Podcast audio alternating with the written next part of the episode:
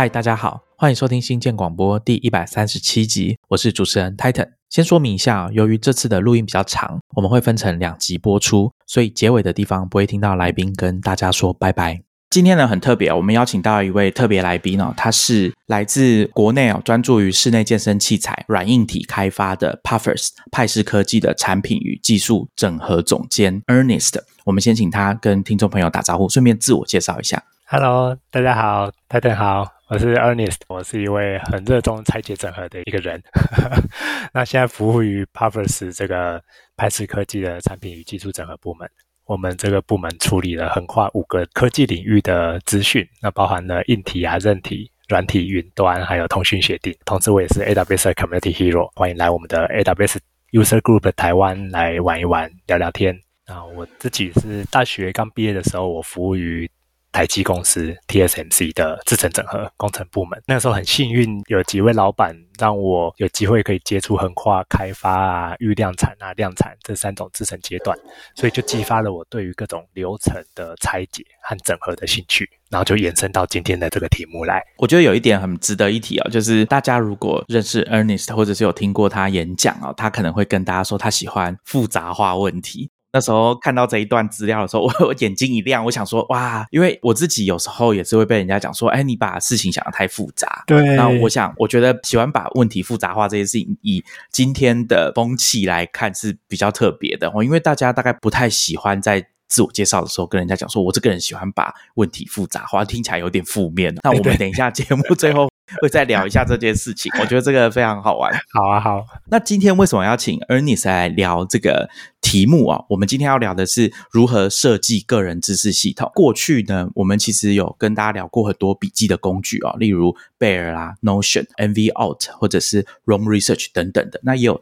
些微的提到 Obsidian 啊，不过我们没有深入的谈。那当然还有一些写笔记的方法。这个部分像我们的老朋友啊，现在在做 Kike 的 Lawrence，还有财报狗的林威宇啊，他们都有来我们节目跟大家聊过他们自己个人是怎么写笔记的。还有一个东西我觉得是很有趣哦，就是个人的系统。什么意思呢？我之前可能有提过，说我会听一个 Podcast 叫做 Mac Power Users，主持人是一位律师叫 David Sparks，他说他有一个个人的作业系统。那个作业系统不是指说像 Windows 或者是 Mac OS 这种，它比较像是说把工作上面的各种方法还有软体哦，为自己量身打造出来的一个系统。他觉得这个东西是最符合他的个人的工作流程，而且使用起来非常的顺手。所以我觉得这个个人系统就是每个人应该都要有一个自己一套的工作方法，加上工具，还有你的流程这些事情加起来，你可以称它是一个个人的系统。那我们今天要专注要谈的是知识的部分。那个人的系统呢？像我们之前有邀请过比较接近的，就是法律白话文运动的站长杨贵志律师哦，他有来跟我们分享他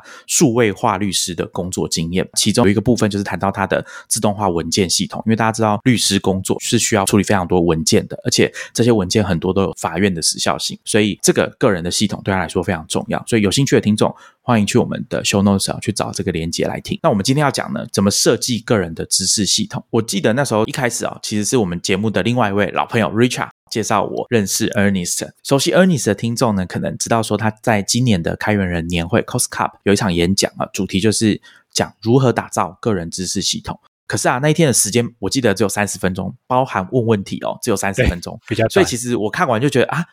不太过瘾啊，就很多东西因为时间的关系，起来就讲不到，所以我觉得正好可以请他来我们节目，对，讲讲一讲，反正我们的时间 应该至少可以用到可能两倍到三倍的时间来 来讲这个问题，所以应该还可以啦。所以今天的节目我们会谈几件事情。第一个部分我们会先请 Ernest 讲解一下他个人知识系统的架构，还有设计的原则，大概会分几个部分，等一下他会跟大家说明。接着呢，我们就要请他来跟大家介绍一下他自己个人的系统。因为前面在讲架构跟设计的原则，他可能会是拆解开来讲。那接着呢，我们就会请他把他自己个人的一整套系统完整的跟大家讲一下，包含他的这个流程是怎么做的。节目的最后，我们会有一个提问的环节啊，就是说我有一些疑问，或者是有些问题想要跟 Ernest 好好的讨论一下，这样子。今天节目一开始啊，我们就先请 Ernest 来讲一下他的个人的知识系统。首先，我有一个问题想要问哦，那时候在聊天的时候有问到说，为什么他是说？个人知识系统，而不是个人知识管理系统。因为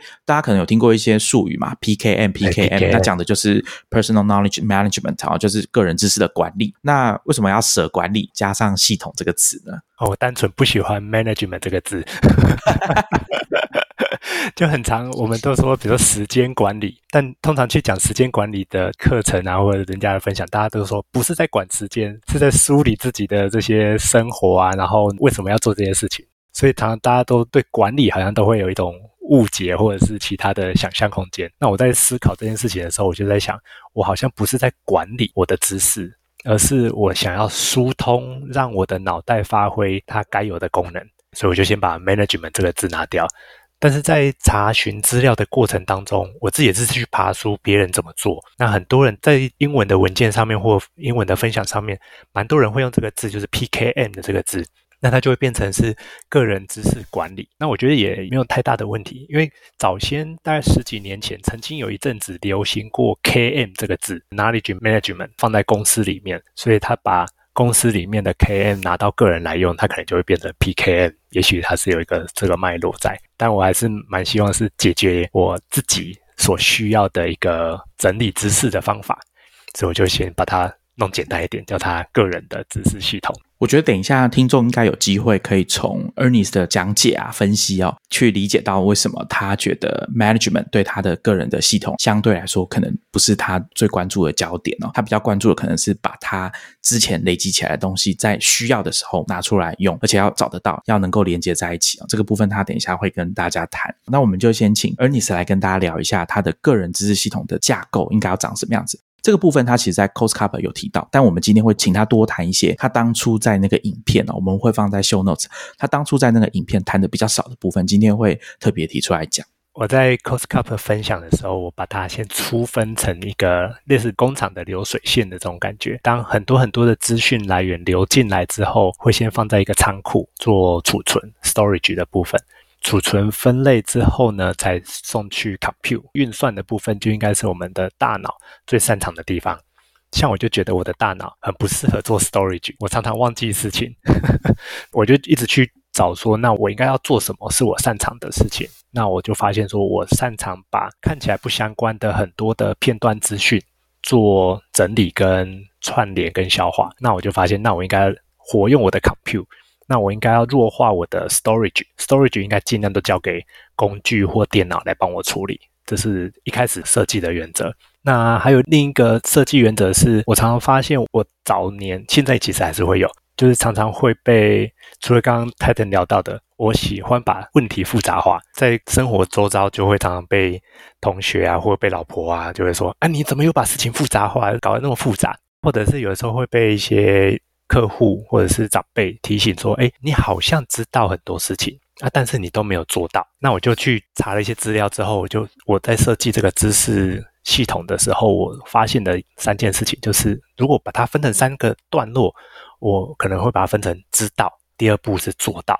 第三步是教别人怎么做到。有点像之前我们在聊的时候是 input，这是指导。然后接下来我们才会去消化吸收这些 input，去做一些东西，去打造一些东西。那这个是做到要有产出。最后的 output 呢？我觉得不单单是比如说录音、录影或写书、写 blog 文章，而是这些产出要对别人有帮助，别人也可以产生他的产出，这样才是真正的活水，把整个流程流起来。所以那个时候最早有一些这样子的想法来开始设计我的这个系统。这样看起来好像刚好跟。我们讲电脑的架构好像有点像，是不是？就是大量的参考电脑的架构的，但我是不确定说是不是这样比喻是很完美的。我那时候看到 Ernest 的影片，我会觉得说好像刚好跟我最近在想的做法很像。他在那个影片里面有把他刚刚提到的说 storage 啊储存跟运算啊 computer 的部分，把它当成 process 啊，它是一个流程。就像他刚刚最前面讲，他说有点像是工厂的流水线。那我最近在思考，我自己在做笔记啊。所谓的设计我自己的知识系统的过程当中，我也是用这种流程的概念啊，因为我最早可能有跟大家提过，说我在用 Draft 啊，算是你要说它是笔记软体啊，但它其实比较像是说，只要你要处理文字，都可以从 Draft 这个软体开始，哪怕只是写一个讯息啊，我都会叫出它的视窗，然后先打一个草稿，再把它送出，这样比较不会出错，尤其是像。寄 email 这种事情，这样也比较不会错。所以我自然而然就会去想说，那是一个流程。我先从 draft 开始，接着我把文字处理完了之后，我要送去下一个地方。送去哪边呢？可能是写 email、写文件。那写完文件之后，你还要再想一下，说那这个东西你要怎么去组织？我们之前有跟大家谈过，说像林伟宇他来我们节目的时候有提到嘛，你在写笔记的时候，fleeting notes 啊，literature notes 哈，还有 permanent notes，或者说你要讲 evergreen notes 也可以，就是这种永久的笔记、长青的笔记，好用这种概念，所以它是一个流程。刚刚 Ernest 有跟大家讲，他把它分成三个部分嘛，就是第一个是知道。然后第二个是做到啊，就是我们刚刚讲中间那个流程的部分。那第三个可能就是 output，就是教别人怎么做这样子。我觉得在往下讲之前，我们先回过头来啊，请他来定义一下他个人的知识系统。因为我觉得我们刚刚讲个人知识系统，英文的话大概是三个词啊，我们觉得可以先定义一下。因为我觉得个人在这件事情是蛮特别的，因为它会影响到我们的设计。今天之所以我不是直接请 Ernest 跟大家讲说他怎么做，他的系统长什么样，他用什么软体，他的工作方式是什么，而是说我要讲说原则设计的原则的原因，就是因为每个人的方法。是不太一样，适合自己的方法是不太一样的。这也是为什么大家用的软体都写笔记，可是你可能在用，你会觉得 A 比较方便，我觉得 B 比较方便。所以个人是蛮重要的。所以我觉得先请他来跟大家谈一下，在他的认知里面啊，个人知识系统到底是什么东西？他刚刚有讲到嘛，把事情变复杂，这样有什么好处？好，接下来我要把事情变复杂喽。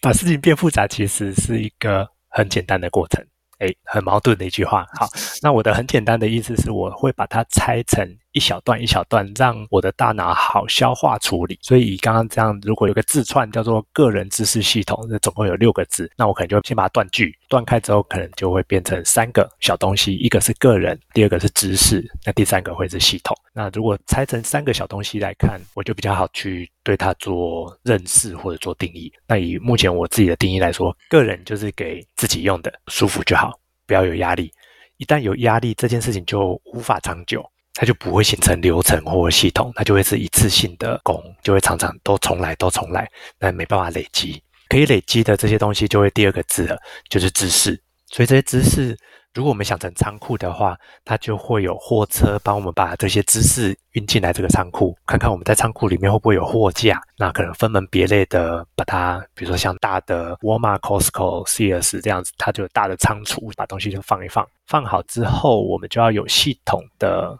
去把它拿出来用，所以要拿出来用，我自己就遇到一个问题，我都是从问题开始的。我遇到的问题就是我会忘记走进去仓库，把我知道的事情拿出来用，所以我就开始设计一些工具或流程，或者我自己说叫 trigger，就触发我自己要进仓库拿东西，避免仓库里面有一些放到快发霉啦、腐烂的、过期的东西还放在里面。第三个部分就是这个系统，系统对我来说就是要有流程。要有工具，如果可能的话，就带他去做自动化。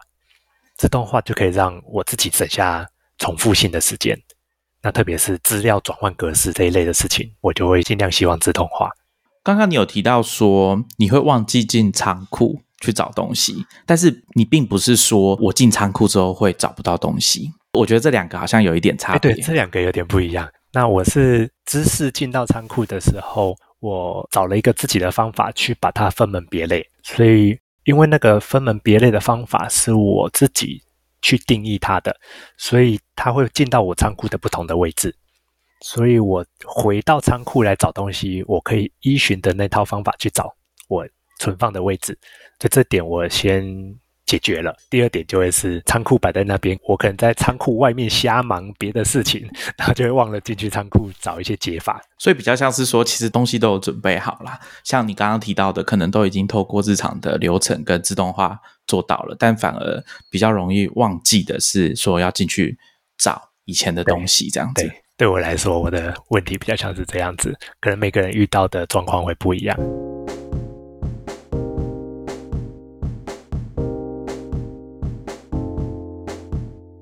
刚刚你有提到说，我们在做设计的时候，你的架构，好，我们再重复一次啊，就是 input、storage、compute。那 storage 跟 compute 就是这算是一个中间的流程。刚刚讲的做到这件事情，最后是 output。我觉得这时候应该可以请你来谈说，把这四个阶段你个人的原则，把它稍微谈一下。谈原则之前，我描述一下我一开始怎么来设计这个原则，就原则之前的原则的 思路。那我一开始是在台积学到的问题解决法，那时候有很多套问题解决法，其中一套是比较简单的，叫福特巴迪它是福特车厂所设计出来的八个 discipline，八个步骤。依照这八个步骤一路一路走下来的目标是要去找出、去描述问题、去定义问题，然后找出问题背后真正的那个原因，我们叫 root cause。那我就用这个方法来对我自己解问题。所以这是我一开始设计原则背后的出发点，后面再加上一些自己土炮做的自动化的程式去加速这个流程，所以我就从这个福特八 D 来对自己 debug 解问题，解完问题之后就会回到刚刚泰腾聊到的 input storage compute 到 output 的这个流程。那这个流程里面，我再把它细分成大概是七个步骤，那形成了我的这个生产的流水线。我先把这七个站点先介绍一下。第一个站点叫资讯来源，第二个站点是处理资讯来源的工具，主要就是做一些转换格式跟自动化。第三步我叫 inbox，信件来了就有一个小抽屉，或者是有点像。回到家的那个玄关啊，那个就是一个 inbox，先把东西堆在那边。第四个步骤就是分数机制，这个待会我们可以再聊一下。第五个步骤我叫做消化，原本我叫第五个步骤叫做整理，然后来发现我比较喜欢消化这个动作，就它应该要往下一关走了。整理就会像我刚刚那个问题，我在仓库里面很认真的整理，但我还是会忘记回到仓库，所以我后来就改成做消化。那消化就会有第六步，第六步我叫应用，就要拿去。打造某个东西或做出某个东西出来，第七步才是输出，教人家怎么做，这样子，所以大概是七个步骤。刚刚听 Ernest 讲这七个步骤，第四点分数机制嘛，大家如果有去看他的部落格，有一篇文章，我那时候也是看完 Costcup 演讲之后去找的。那那篇文章应该是在讲他的个人知识。管理系统的工作流程，我在读的时候，文章讲的很仔细哦，就是按照 Ernest 的特色哦，把东西写的很仔细。可是啊，我在里面就一直读到说，他在 input 然后资讯来源在整理的时候，都要先经过分数系统，然后我就一直在等，因为他说后面会提到分数系统，就整篇文章读完了，分数系统根本没有提到，然后就拖稿好几个月。所以我就想说，请他来节目上面讲啊。等一下大家不要忘记哦，就是我等下会提醒他哦，就是讲分数机制这件事情，请他好好的解释一下，因为大家去看文章里面是没有的，里面没有讲。我们接着就请 Ernest 来讲他自己个人的流程，然后他往下谈说他每一个东西具体是怎么做的。第一步是资讯来源是很多的 input 的 source，然后第二步是处理个别的来源的一些工具。那这边已经在 c o s c u p 聊过，然后也在。Blog 上聊过，所以我们今天这一段就短一点点。那资讯来源，它对我来说是，比如说看书、看文章，或者是开会、听 podcast 啊，这些都是各式各样的资讯来源。那因为我现在也是在做一些资讯工程的一些事情，所以我就会先把它分门别类。文字类的，我可能有一些工具来处理它；然后声音类的跟影像类的，都各自有一些工具来处理它。那这里头比较讨厌的就是大家的格式会不一样。这一段在之前的新建的其他的 podcast 我觉得也聊蛮多的，所以这个部分我们就今天就少提一点。那我们今天就从 inbox 来谈，这个 inbox 对我来说就开始要进那个仓库了。那进仓库的话，如果仓库里面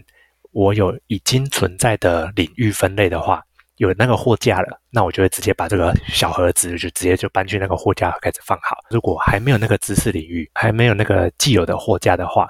那我就会先放在。没有归类的最原始的那个 inbox，先在那边累积，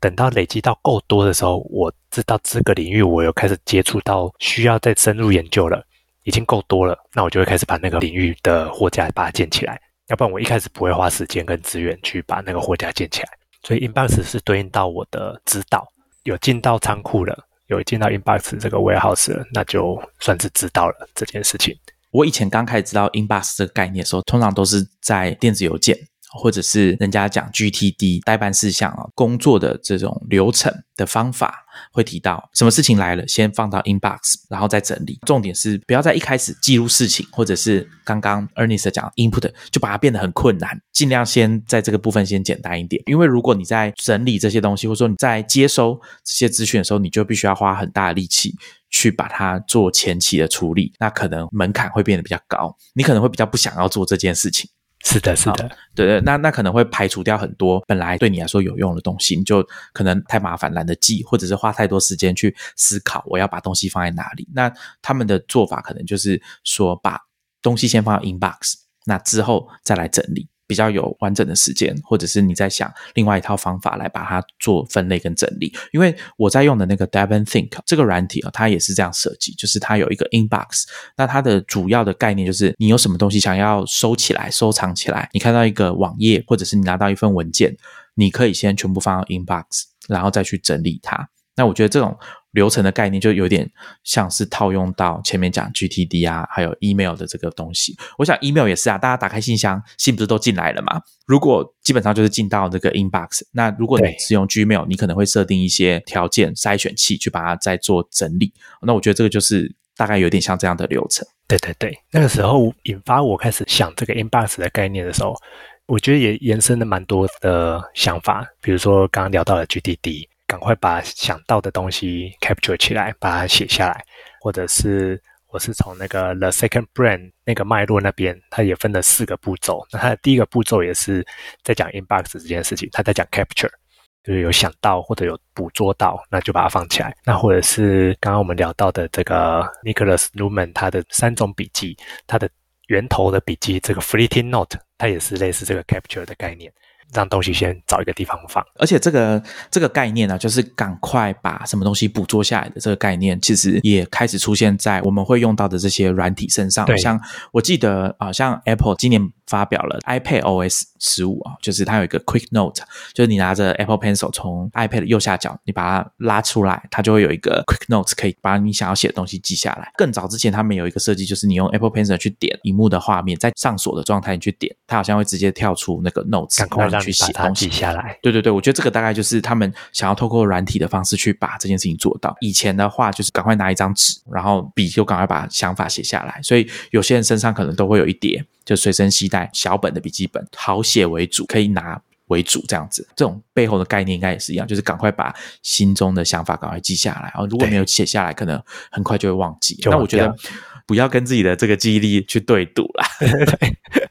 像你刚刚一开始聊到的那个 Draft 这个 App，那它就很适合赶快把东西写下来。然后我另外也玩了 Omni Focus，它也是有一个快速键，可以赶快先存起来。它就是固定会去一个 Inbox 的 Folder，然后先赶快把。那个时候的灵感想法，先把它记起来。我现在的想法是觉得说，东西先有，先存下来，那之后再来整理，或者说再去应用，我觉得可能是比较好的。我更早以前的想法，可能会想要先把我的整个 Find 整个档案系统都分门别类，都先设想好，然后东西来决定，哎，我要放在哪里这样子。那我觉得前期投入的心思太多了，应该是呃，反过来可能会好一点。系统转换的过程当中，又要再重新弄一个分类结构。然后在第三步 inbox 之后的第四步呢，是一个分数机制。那我为什么会在这里放一个分数机制，然后才去第五步的消化呢？是我们刚刚一开始看的主流程是 input storage compute，然后再 output，这是大的结构。在设计资讯系统的时候，我们常常会拿这个大的结构呢拆断之后，同时在那个小的段落里面再重复一次用这个结构。所以我们现在在第三步的这个 inbox 里面。它就是一个小的 storage，小的 storage，我就会搭配一个小的 compute，在这一段大仓库里面，它就有一个小的 compute，小的运算要来做。那这个运算我就叫它分数机制。这个分数机制是用来先在仓库里面，类似 AI machine learning 他们要洗资料、整理资料的这个概念。我的整理的原则是。我的资讯来源一开始会很多很多，我会尽可能很公平性的，不管是各种视角啊、讨论的面向，我会先不考虑那么多的方式，先把全部的资讯来源都收进来。可是太多的资讯来源就会造成一个问题，是资讯量很多很多，我们自己会消化不完。那消化不完的话，那我们用的工具就会是过滤器。有做一个 filter，过了过滤器之后，后面才去做整理跟储存。那这个过滤器我就需要做验证。这个做验证有几种选择，一种就是自己做验证，或者请别人帮忙做验证。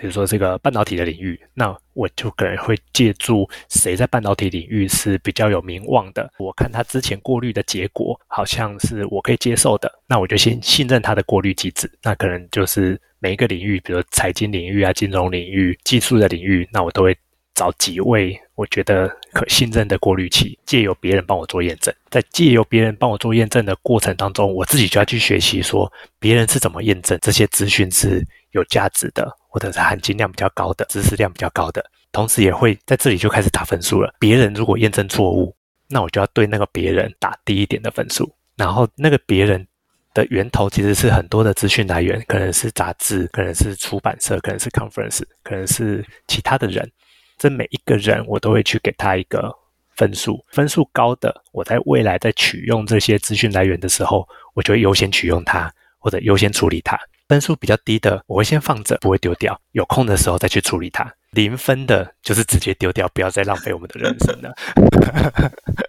这边我有一个疑问哦，就是我想问一下它背后的系统，因为你刚刚有提到打分数这件事嘛，你是有一套系统嘛？因为我当初在读那篇文章的时候，想象中的是你可能有一套系统，用软体来设计，帮这些进来的资讯，就是有点像是给他们加权分数，加权分数，对，然后再去计算说结果要怎么样，那要不要优先处理？但是刚刚听你讲起来，好像比较不是说真的全全部都软体化，比较像是已经吸收资讯久了，你有一个内化的。方法哦，去判断说这个东西是不是该留下来，比较没有像我前面想象的那么机械式的方式，是这样。最早有试着要用试算表或者是不够学的这样子去去做，但是这样做我就发现，又回到最早的个人知识系统的那个个人给自己用的舒服就好，不要有压力。所以会发现，哎，我做了一个很大的表，是很精美、很精准，没错。可是我会有一个阻力，是我要再多开一个表格才能做这些事情。那我后来的调整方式是，我增加我进到第四步这个分数机制的频率，我把频率调高，所以我自己就不会忘记要做这件事情，因为我常常在做这个分数机制的这个步骤，所以它就会在我的脑海里面形成那一个试算表。因为零分就直接丢掉，就脑容量很小嘛，我就不会记得它，所以它就会直接被我丢掉了。然后就一直重复的取用。目前我自己觉得我用起来还会有一一个缺陷 bug，就是我可能会漏掉新的资讯来源，所以我现在还在想办法，定期要去扩充新的资讯来源进来，或者新的别人。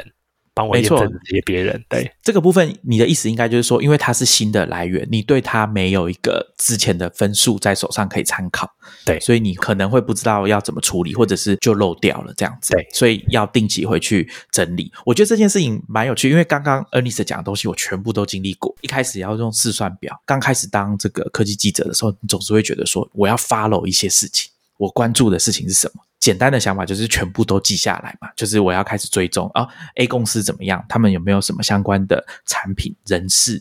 或者是策略上面，或者是其他业界上对这家公司的分析，想要全部都把它放在。试算表的格子里面，后来你就会发现说太多了，根本就放不完，而且那个阻力很大。光是想到那个表格你要怎么整理，然后每一次都要把它叫出来，哦，这些都是很大的阻碍。后来我们在节目上有跟大家提过嘛，以科技新闻为例，我们有跟大家推荐说，你在读科技新闻的时候，你可能要注意的是它是哪个网站，它是哪个。记者哪个作者写的那个名字，你有没有记下来？因为其实我自己是觉得，如果你看久了，应该就可以有一个概念，说什么样的人在谈什么样的东西是比较可以信赖的。久了之后，你有这个习惯，就当你一开始你会去注意我们前面讲的，它是什么样的网站、什么样的媒体，还有这个作者是谁。好，那我们之前跟大家介绍过 TechMeme 这个网站，它其实上面都会有新闻媒体跟记者。个人的排名都把它列出来，这也是一个参考啦，不见得适用每个人。但是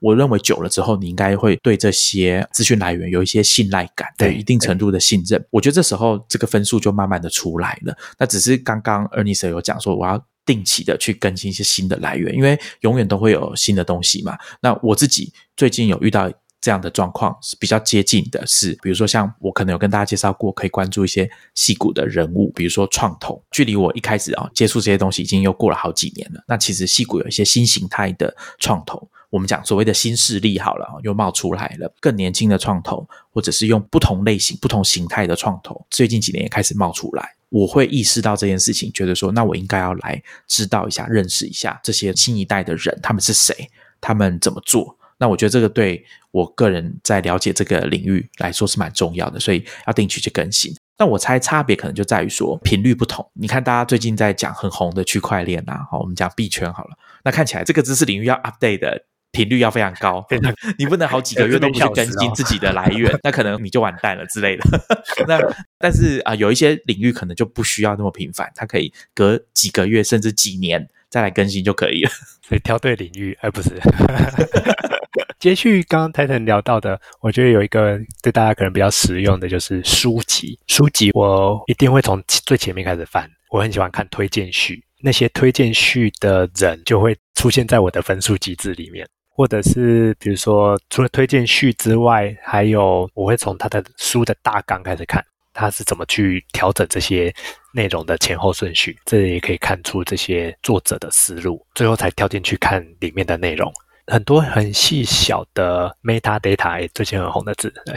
，meta data，我觉得都是可以拿出来作为分数机制的一些判断点。刚刚 Ernest 讲到书这件事情，我觉得蛮有趣。我们之前有跟大家谈过怎么选书这件事情，我们在节目里面有谈，那大家可以去找来听一下。刚刚 Ernest 有讲到目录，我自己是也喜欢翻。目录就是看到一本新的书，了解一下作者的背景，知道这本书它怎么设计，哪些东西会讲，哪些东西不会讲，这样子。还有一个，我觉得可能各个领域真的大家会看的东西不太一样。我相信有在出版业待过的人，他还会翻到最后面去看这本书的编辑是谁。啊，真的待过这个产业的人，他可能光看那个编辑是谁，他大概就知道说这本书有没有花时间认真读的价值，大概就可以有一个分数了。这个可能是我们一般人比较没办法掌握，会漏掉这些对对对，可能我们就这种 meta data 我们就不会看。那我觉得这个很有趣，漂漂亮亮，或者是这个排行榜第几名，然后就冲了。对对对，这个跟大家分享一下。那我们延续用书来做这个例子，把我刚刚七个步骤的流程的前四个，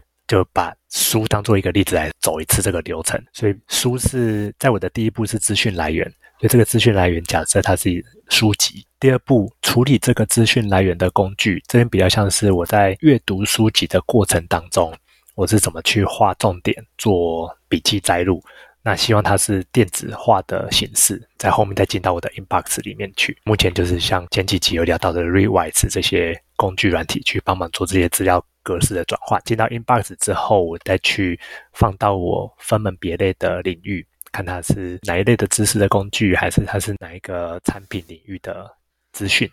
我就把它陆续放进去。放进去的后面就搭配说，哎，那这些作者是谁？他的评论者是谁？他的这些编辑是谁？就开始打上这个分数机制。这是其中一种处理的流程范例。另一种跟书有关的范例，就会是从源头来看，我为什么需要处理这么多的资讯来源？通常是我想要去做一件事情。比如说，我想去开发一个产品，或者我想去学习一个新的领域。比如说，我想去学葡萄酒，或者我想去学做菜。那我要去学一个新的知识领域，或者我要去学一个新的技术，比如说 Flutter 啊，我要去学 AWS 的 Lambda，有一个目的性要去冲，要去前进。那这个时候，我就会先大量阅读。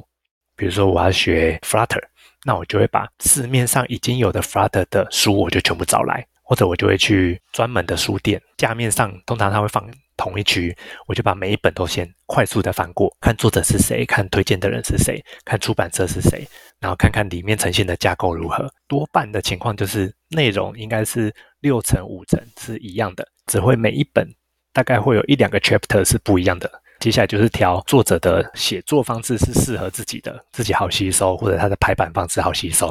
那这样就会形成了一到四。因为一到四资讯来源、资讯来源处理工具 inbox 到分数机制的目的性都是，待会我们要去好消化、好吸收，吸收完之后能够解决我们身边的问题，或身边的任务，或老板交办的任务，换取下一个资源，再形成下一个回路，这样子。刚刚 Ernest 有提到那个 Flutter 啊，它是 Google 底下做跨平台的。软体开发的套件哦。对比较不熟悉的听众，就稍微补充一下。那刚刚看起来，Ernest 的做法就是这个第四步骤进到分数机制之前，就是尽可能的把所有的资讯来源都先放到 Inbox 里面。透过刚刚他有提到的 Rewise，我们之前有跟大家介绍过。我觉得有兴趣的听众啊，就是如果你常常在看电子书，或者是你在网络上读文章，你会想要划线写笔记的听众，你有这个习惯的话，那我觉得你可以去研究一下 Rewise 这个软体。那我觉得它是最近几年我看到一个很不错的，就是啊，太好了，有有这个东西可以帮我把所有我想要记下来在网络上面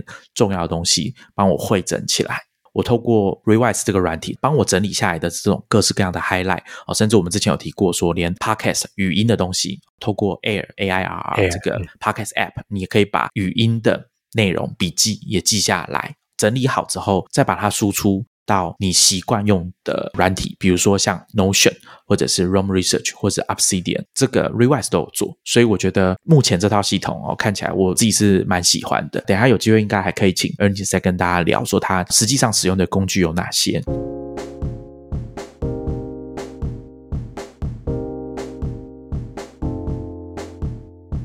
好，那接下来就可以请 Ernest 来跟大家讲说，他后面五六七这三个步骤他怎么做。前面一到四比较是 storage 的部分，储存的部分，那后面会进到 compute。那我们先把大的讲完，等一下再来迭代。从 compute 为什么又会回头影响前面的一到四的这个 storage？compute 的部分分成第五步到第七步。我的第五步是消化。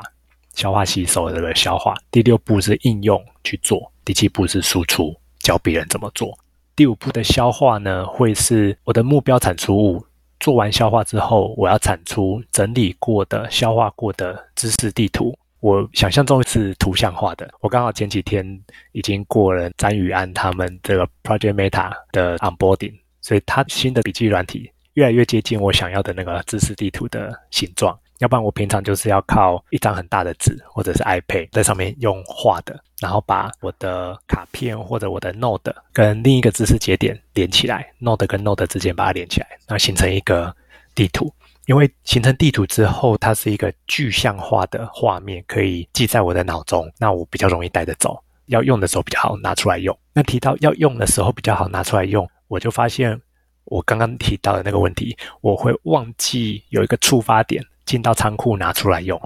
所以我后来就针对我的这个问题，我规定我自己我要产出一种产出物，叫做 pattern，我要产出一个模式，那我就去定义这个模式是由三个东西组成的。那这三个东西的第一个很重要，就是触发点这个 trigger，第二个是要做什么动作，要做什么 action，那第三个是参数 parameter，那这个参数会去校调 trigger 跟 action。这个思路很像是从软体工程师的思维，或者从数学的思维。以前我们都有学那个很讨厌的什么 sin、cosine，然后就会 sin 挂号，括号里面可以放一些数字，那个数字就是参数，就是 parameter。好，你丢了零度角进去，你丢了九十度角进去，就会跑出不同的 sine 的结果或 cosine 的结果。不好意思，又触发大家这个 不好的回忆啊。但大家可能比较好吸收，这个 parameter 会是这样子。那触发呢？可能是同样类型的 pattern，我会把它放一起，因为我希望说，比如说有整理出了五个 pattern，但这个五个 pattern 有可能它只是要调参数就可以共用它的触发点，它的 trigger，那我就会把这五个合成一个，借由不同的触发点去做对应的一样的动作。举个例子来说，之前我学到了一件事情，是我做的 to do，我的 to do 里面会有一区是我遇到了谁，我要做什么。或者是我到了哪个地方，我到了哪个餐厅，或我到了哪个办公室，我要做什么？那这也是一种 trigger。所以 trigger 不一定是时间，说时间到了我要做一件什么事情。那个 trigger 有可能是，哎，我遇到 Titan 了，那我要跟他聊什么？我遇到 Richard 了，我要跟 Richard 聊什么？那这是一个 trigger 加 action 的 pattern。这是我在我的第五步骤里面，我目标要产出的。所以我在第五步骤，我知道我的目标是要产出知识地图。加 pattern，那我的过程当中，我就会开始对我自己对话。从前面的这些 revise 啊，这些 inbox 收集到的资讯，已经都长在我的笔记的工具里头。我就从我的工具软体里面，在里头整理出我的想法。这个过程是比较抽象的。我比较喜欢的讲法，比较像是自己跟自己讲话。像现在是我对着 Titan 讲话，就想象夜深人静的时候，Ernest 对着 Ernest 自己讲话，然后就把自己讲话的内容，我就把它打在我的笔记里面。那我先不去思考这句话对不对，我反而是先把它打下来，我觉得比较重要。所以我可能会对自己讲了十句话，然后我再把那十句话做一些整理，最后留下一两句话，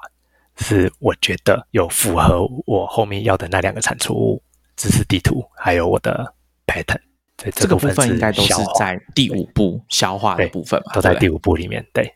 第六步跟第七步，我觉得就是比较多人讨论的。第六步应该会是随着产业的不同，或工作环境的不同，或者是学习的领域不同，应该会有不同的应用的工具或做的工具。那这部分我觉得就因人而异。这个第六部分的应用，我觉得比较需要的就是我自己在第五步。找到的 trigger 跟知识地图，trigger 我去做某件事情的时候，我就会运用我知识地图里面的这些知识节点，让我更全面性的，比如说跟客户开会，或者跟团队、跟同事一起开会，一起讨论事情。当大家在讨论的时候，我就会对应进去我的知识节点，我的知识地图。哦，他现在在讲左边的那件事情。那我能不能也问问看？可能他已经想了右边的那件事情呢？我我问问看他，他可能想了，也可能他还没想。那有可能左边右边都一样重要。那我来问问看好了，那就会激发我开始在现场做问问题，然后就会形成对话。这些问问题的过程有问有答，一来一往，那这样就可以形成双方或多方对同一件事情的理解越来越完整。这是应用的场景。我觉得这边也许就是大家的场景会不一样。这边也许就没有一个通用型的工具会在应用的这一段。那我们刚刚听 Ernest 把他自己的工作流程一到七点哦，大概都讲过了一次。我觉得可以再请他深入一点去谈我们今天设定的重点，就是在 storage 跟 compute 的部分，请他跟大家多谈一些，包含他自己怎么去使用哪些工具，然后他的做法是怎么样，跟大家多讲一些。Storage 的部分，我分享几个有趣的点。就是我这几年来建立自己的这个笔记系统或者这个知识系统的过程当中，当中我遇到的几个困难点。其中第一个困难点，之前在跟泰腾聊的时候也有讨论到，就是这些知识进来一张一张的卡片喷进来仓库的时候，到底要不要分门别类的放在阶层式的档案夹、资料夹里面？要不要放在 folder 里面？还是要打 tag 打标签？同一本书它可以放好多个标签。做不同的分类。那我自己目前来看是看人的习惯，看每个人想要完成的目的，可能会找对应的做法。所以我觉得这几种做法都很好。那我最早最早的时候，我就是很认真的把我的阶层式资料夹都建好。每一个知识领域跟技术的 technology 的，那 technology 里面我可能会有分 compute 的、storage 的、database 的，或者是 protocol communication，那我就把它分很细。那 communication 里面我可能又会分 WiFi 啊、Bluetooth 啊、ZB 啊，好多个。那最后我就发现一个问题，我的资料夹阶层很漂亮。但是里面没有东西，这个经验我也有。之前在用 Devon Think 的时候，也会想说，哎，我有很多知识领域想要了解啊，我就会先设定好。但过一段时间，你就会发现说，哎，其实这些纸的资料夹里面，或者说以 Devon Think 来说，它叫 Group 啊，其实里面都没有东西，或者说资料非常的少，好像你其实也没有在关心一样。对对对，所以后来我就看了几个其他网络上的分享，我就发现，哎，对我有这个问题，那我就开始做一个修正。那个修正就是。修正成现在这个 inbox 的概念，所以我先让我的随着我的当时的任务需求或者我当时的目标的不同，我会去学习不同的领域的知识。那我会先放在 inbox，等到 inbox 里面长出来的笔记或知识节点可能超过十个了，超过十五个了，我就可以开始帮他找一个资料夹，找一个 folder 来放。这是我目前的调整的方式。听起来你还是比较偏好说用档案夹的方式来整理。如果是标签，你有试过吗？你会去使用 tag 所谓的标签系统吗？有，我前阵子转用 Obsidian 这个软体之后，我发现它两个脉络都可以让我用。一个是看我的笔记放在哪一个资料夹，它整个全域搜寻都可以搜寻得到。所以我就发现资料夹可能不是很重要，因为我只要按下。全域的名字的搜寻，我都可以找得到它。那这样子，它有解决我的其中一个问题，是我自己要找得到那则笔记才方便复习。所以资料夹对我来说就弱化了。tag 的需求就慢慢跑出来。我发现说 tag 它只是个工具，我们自己要去定义说我们要怎么用这个 tag。比如说第一种方式用 tag 是继续做知识领域的分类，把 tag 当知识领域的分类。那我后面又再看了几个网络上的学霸的分享。他们有另一个思路是说，这个 tag 可以是跟某个事情的脉络有关的，它不一定是个知识领域。所以这个带到了我自己会有一个困难点是同一件事情。那这件事情，比如说在半导体产业可能有一个意义，那它会用到；然后可能在 IT 的产业也有另一个意义，它会用到。但是它会有不同的名字，但本质上我觉得它是同一件事情。这是我目前发现这个在。笔记系统里面比较难呈现这个。刚刚 Ernest 讲的，我有两点想要补充一下哈。第一个就是下 tag 啊，就是说下标签这件事情。我一开始也是用一个知识领域或者是一个关键字一个分类，对，很直觉，就是说啊，这个是像刚刚有提到嘛，说这是 WiFi，这是蓝牙，这是 Zigbee 这样子去用标签。可是后来发现啊，这样子不太好的，因为其实比较好的。关键字或者说标签的设计方式，应该是针对你想要了解的那件事情，就有点像 Ernest 刚刚讲的，同一件事情在不同的领域是用不同的方式来看待它的。这时候你的关键字的下法最好是避免比较无用的，比如说 WiFi 或者是蓝牙这个东西。比较好的可能要加上你对这件事情理解的脉络会比较好，就是你到时候在搜寻在找的时候，你才比较容易找得到，或者是他对你事后如果要再取得这些。笔记啊，资料的时候，它会比较有用吧？我觉得，对，因为标题的搜寻，现在软体都越做越好了。那件事情如果跟蓝牙有关，那我的标题本来就会有蓝牙，我就不用再把蓝牙再做一次放在标签里面。在我 compute 的第五步骤消化的时候，我在跟我自己对话。我在跟自己对话的时候，一开始会先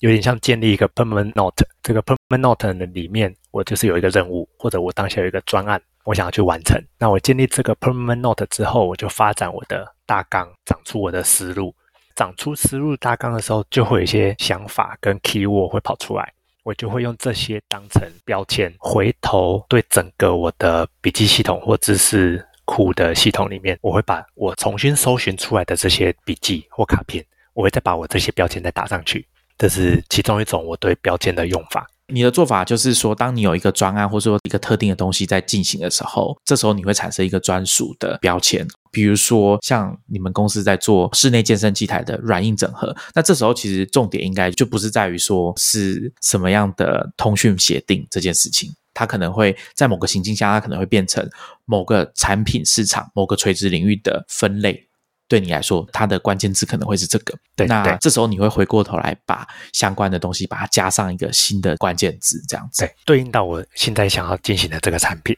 因为最终我自己想要的是，我在开发或规划这个产品线的过程当中，我为什么要用到这七十种技术里面的某两种？我想要交代这件事情，把这个。原因记录起来，跟想法记录起来，这是我觉得比较有用的，所以我就会避免说，我一直在我的仓库里面把东西贴标签，把我的卡片贴标签。我觉得那件事情在 Wikipedia 那些大的系统里面，已经很多很多人做得非常完善了。我们不用在自己的小的仓库里面又再重做一一样的事情，是上标签。所以我想应该可以把我们刚刚讲的东西归纳成说，今天如果你要帮你的资料或笔记下标签，你可以一开始用自己方便记忆的关键字，甚至你也可以用刚刚我们讲的那种可能比较 general 的方式。但是当你回过头来整理这些资料的时候，你最好再加上一个你当下在研究的主题，你关心的事情。比如说我现在要做某某某产品开发这个标签，你把它放上去，回过头来把这每一个东西把它加上去，到时候你要找的时候比较容易回回就会有一个连接的。关系对对对对对，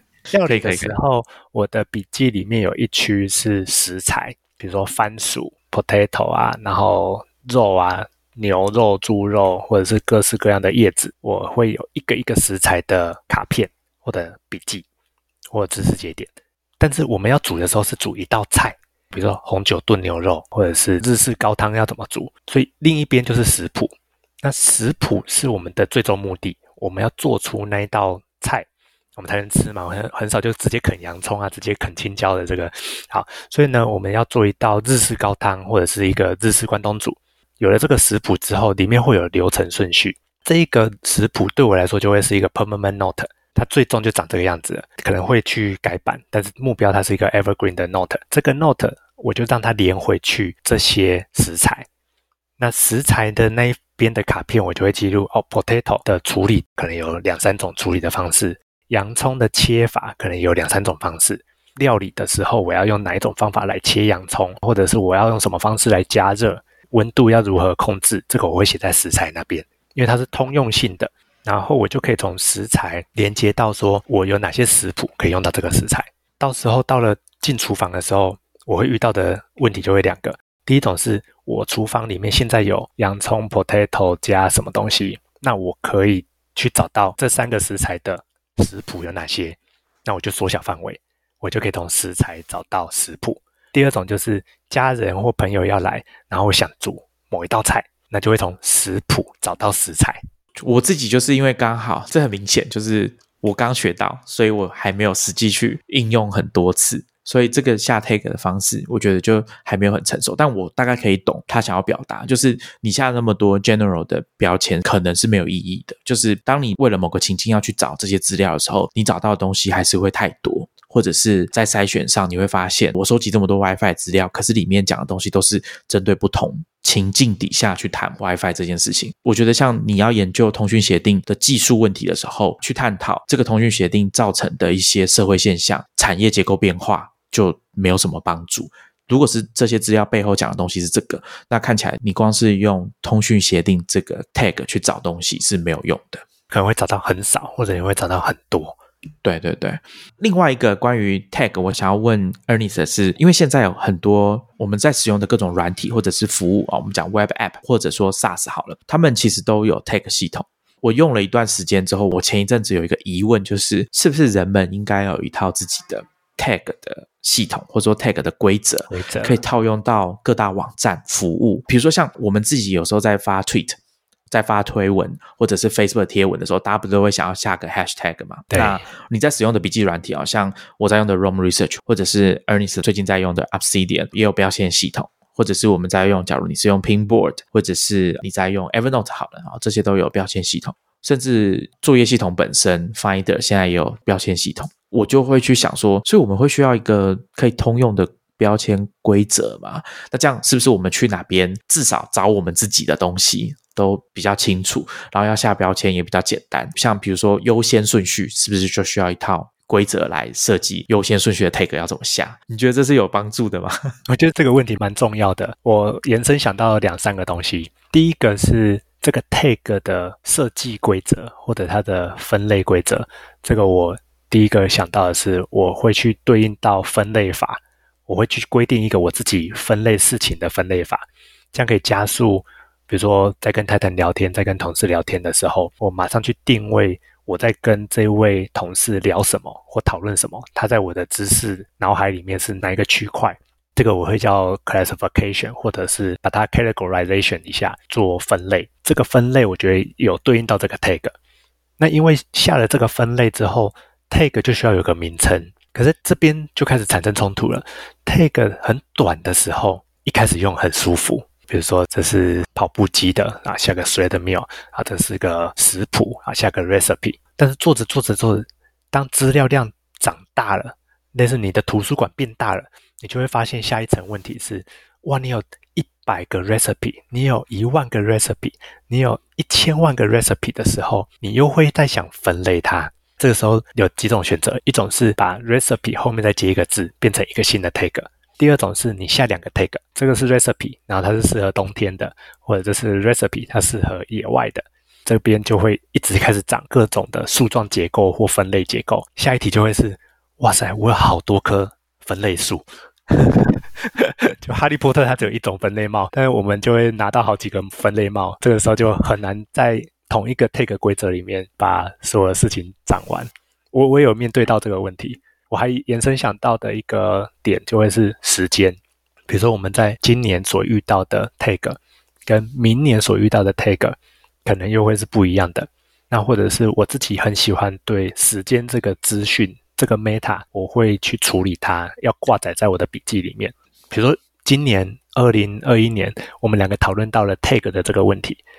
但是。明年我们两个再遇到一次的时候，我们又来录一集的时候，可能我们两个的想法又会不一样，在两三年可能又会有不同的想法。你指的是同一件事情，随着时间过去，它可能会有不同的样貌，或者说我们称呼它的方式会不一样嘛？比如说我们现在在讲 big data 好了，big data 这个概念在 computer science 里面应该已经很久了，它存在很久了。那它以前大家还没有想出这么像巴斯沃好行销、朗朗上口的 big data 这个两个字之前，他们可能是用另外一个名词在称呼它。我不知道是不是可以这样讲？我觉得比较像是分类数的增长。所以我一开始可能只有一棵小树，然后后来就长成一棵树根很深的分类树，甚至我们会长出两三棵不同的分类树。这个时候，我们的卡片跟知识节点还是同一个，那我就会想要回去再帮他补一些不一样的标签，让我从不同的角度去思考的时候，我可以找得到它。因为我刚刚是听到你讲关键字时间这件事情，因为如果我们写的笔记累积的够久，比如说二十年好了，那可能本来有一些东西你一开始叫它 A，那随着时间过去，开始这个东西大家决定要换一个名字来称呼它，可能就叫它 B，类似像这样子的概念。比如说像早年，我猜二十年前大家在讲写一个应用程式的时候，大家就直接写 application，可是啊，在后来有了 iPhone 之后。大家就说这是 app，我觉得这个是不是就有差别？虽然说这个词显然你打 app，你还是会搜寻得到全部的 tag 啊，就是 app 跟 application 都还有。可是有时候这个命名是完全不一样，有时候会换。这个目前的解法是我挑工具的时候，我看它有没有那个 alias 可以用别名。如果这个 tag 等于明年的另一个 tag，看能不能建立这样子的关联性。不然的话，就只能一直加上去，对不对？对，或者是去修改啊，就是去改那个以前的那个 tag 这样子，因为有一些系统设计是。你有一个 tag 的管理系统，你可以直接改 tag 的名称。那有被上过那个 tag 的过去使用的也会一起改名字，那这样就没有什么问题。对对对。那如果软体不能上 alias，就是我们的脑袋自己上 alias。对对对对对。刚刚聊的这个部分啊，比较算是差题了啊。但是我想这个东西是蛮有趣的。我只能说我现在还是一个很模糊的想法。我也知道这些问题的限制在哪里。比如说，很明显不是每一个软体它使用的标签系统都是一致的。比如说像刚刚 Ernest 有。谈到嘛，你可以想说，哎，那如果我要把不同的 tag 合在一起，变成一个所谓的槽状式的标签系统嘛？好像 Gmail 它可以接受你用槽状式的标签，那有些不行，或者是有些系统很讨厌，是它的 tag 中间你一定要用一个 hyphen 把不同的单字连起来，有些可以比较让你下空格，让你打空格，那你要完成一个比较长的句子就比较容易。之类的，像这种每个都不一样哦，所以其实这是一个很复杂的问题。然后那刚好两个喜欢把问题复杂化的人 聚在一起的结果就是这样。那我们拉回本质，这个 tag 的本质上呢，你可以想象它是一个纸箱，纸箱是我们的知识，我们真正在意的资讯在这个箱子里面，tag 只是外面的这个标签。所以当年为什么纸箱上面要贴这个 tag 标签呢？是为了在很多纸箱里面要好找到这个纸箱。是为了搜寻而设计的，所以大家要回到自己的初衷，是我们要累积我们的知识，然后把这些知识分门别类，才不会迷失在很多的标签设计系统里面。没错，没错，我觉得可能还是简单就好，是不是？最后会是然后比较好的方法，常用对。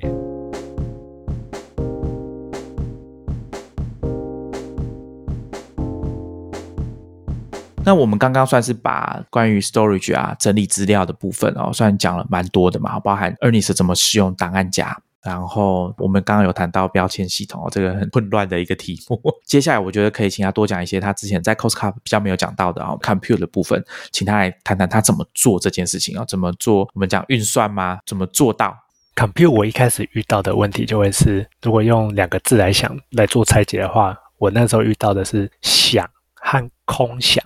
有没有差别？那有的时候我会说哦，我想一下，或者在跟别人讨论事情的时候，开会的时候，别人可能会说嗯，我想一下，嗯，这个嘛好，然后我们就会发出一些嗯的声音，好像我们在思考，像机器在运转，像机器，对对对。然后我就不禁开始问我自己，这个事情是说，当我们发出嗯，我想一下的这个声音的时候，我们的脑袋在做什么？简单拆解的话，大概就三种。结果，第一种结果就是我们的脑袋在帮我们发出这个声音。嗯，我想一下。第二个就是我们的脑袋正在帮我们想一件事情。第三个就是我们的脑袋帮忙发出这个声音，并且也有帮忙在想。好，但我测试了几个朋友，我们的几个人的结论都是，我们在发出“嗯”的声音的时候，我们的脑袋就只是帮我们发出“嗯”的声音而已。所以我就开始在想说，我要怎么让我自己进入到想的这个动作？所以我就开始去找我要怎么去定义我在想，有有点哲学的概念。所以，比如说我们今天准备这一场 podcast，Titan 联络我的时候，我的第一个动作就是我先进我的笔记系统里面，我就先建一个笔记。这个笔记就是我有一个任务，我要跟 Titan 准备一场 podcast，所以就会把我们一开始抓的 podcast 的主题、想法、大纲，然后我就在里面就开始长一则笔记出来。长笔记的过程当中，我就会开始回顾我的其他笔记。我觉得是有一个工具，有这个笔记的软体。在帮助我进行想的这个过程，因为它可以让我视觉化，然后让我固定在这个画面上，固定在这个思路上，免得像我们两个都是会复杂化问题的，我们会从一个关键字瞬间又想到七八个关键字，然后因为 podcast 的关系，我们只能从里面挑一两个关键字出来 出来聊，要不然我们基本上可以聊个十天十夜应该没有问题。好，那我就回来这个笔记系统里面。我会开始把我想到的事情，我就把它打下来，或者用 Siri 这些工具就把它用念的，那电脑帮我打下来。但基本上就是写下来。那我有发现有几种方式是我在纸本上面写的时候，或者我用电脑打下来的时候，会有一些差异，可能是速度上的差异跟记忆上的差异，但都没关系。就是我会先鼓励我自己，就是先写下来，全部都写下来。喷完一轮，我叫做呕吐法，把我脑袋中的东西一股脑儿的全部喷出来，全部吐出来。我们在呕吐的时候是没有办法思考这个东西我要吐还是我不要吐，对不对？面对一个东西，B 好，然后你就开始吐了嘛，好，然后吐的时候它就是一股脑的全部出来。那我就想，好，那这个应该也要用在我在发想事情的时候，我先全部都吐出来，吐出来之后我就开始做回顾，可能从里面吐出来的内容句子，我开始调整句子，看回顾的文章。看回顾的笔记，再回头再调整句子。我觉得这个过程是我有在想、在思考、在整理，也朝着我的目标前进。我的目标就是它会长成一个可以录这一集 podcast 的知识地图，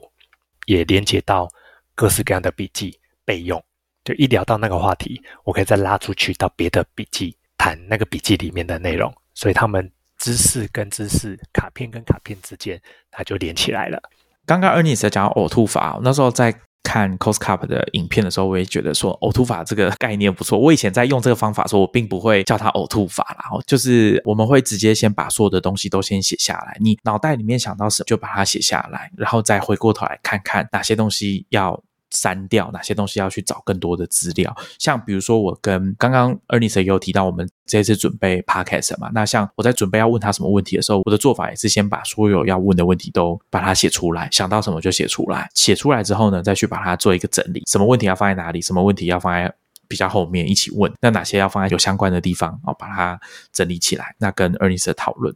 我觉得这就是一个有点呼应到刚刚 Ernest 讲，这是个人的知识系统，所以用你最舒服的方式去进行，效果会比较好。它不见得会比较完美或什么样的，但是对个人来说，应该是会比较适当的。你在进行的时候，门槛不会那么高，心理负担会小很多，大脑也比较可以集中精力去做一件事情。我现在就是把想到东西都写出来，我不用去想我想到的这个东西有没有用。它是什么？类似像这样，就不用去思考这些问题，因为那是先把它想出来再处理的事情。对对对对对，就尽可能的把每个流程单一、功能单一化，就真的是像 Ernest 讲的，虽然我们表面上把事情变得好像很复杂哦，好多个步骤，可是每个步骤他做事情都变得很简单，就是你只要负责一件事就好，这个事情做完，接着进到下一步，那这样子按部就班把这个任务完成。我觉得这个是有时候啊，这个是比较容易的方法。我想这在很多不同的领域，大家在讨论事情的时候也会用这个方式。比如说，像人家讲你要培养习惯，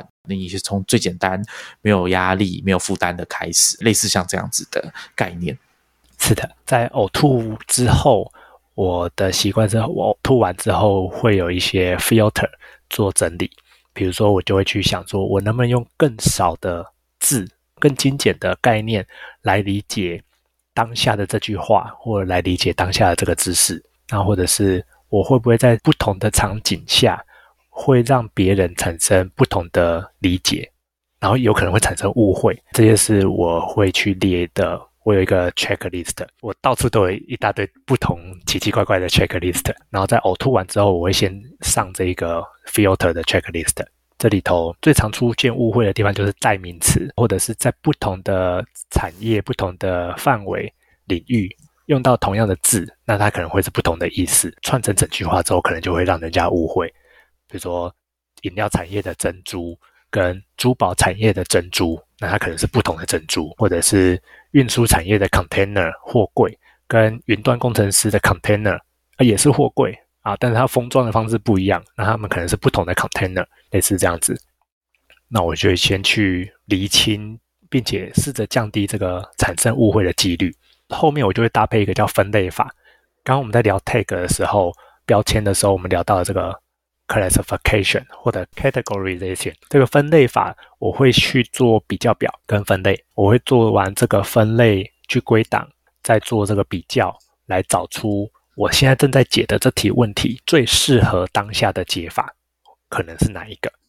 那我就会自己下一些参数，然后去对每一个参数打分数。又回到打分数了，只是这个打分数是在 compute 的过程里面，我要找出一个解决的方案。那所以我就会去做一个比较的表格出来。过程当中一定又会跳回去疑惑，或者跳回去其他的思路。把自己拉回来，我有一个好方法，就是 TED 有一个很不错的演讲，有个 Simon，那他提了 Golden Circle 的这个概念，他就画了三个圈圈，最外面是 What，就我们常常在做的很多很多的事情。第二个圈圈往里面走的第二个圈圈就是 How，怎么做这些事情。Golden Circle 的最里面圆圈圈最小的那个圈圈，面积最小的，它叫做坏。为什么要做这件事情的出发点是这个 Golden Circle 的最中间是这个坏。如果迷惘，或者我发现我花太多时间的时候，我就会先去检查，我现在在这三个圈圈的哪个位置，我会不会一直在最外圈的这个 what？那有可能我解决出来的方法，或我生出来的这个方法，不一定有去解决正中间的那个目的性那个坏。这个是我把我自己拉回来的其中一个检查的方式。所以我旁边我会加了很多检查的工具，把我自己的范围缩小、缩小、缩小。所以大家看到我的时候，可能会觉得哇，你的检查工具好多好复杂。但是我背后设计的目的是，我要缩小范围，让我尽快完成一个小的目标，然后再累积下一个小的目标，再累积下一个小的目标，然后累积完之后，可能会有一个不错的结果，这样子。刚刚 Anis 讲的这个 Golden Circle 提出这个概念的 TED 的演讲，应该我记得是很久以前了。那个 Simon Sinek 他在讲，他用这个 Golden Circle 来解释苹果公司的策略吧，我记得。那大家可以去找来看。他前一阵子好像有出一本书，中译本《无限赛局》，我是没看过，我不知道怎么样啊。有兴趣的听众可以去了解一下。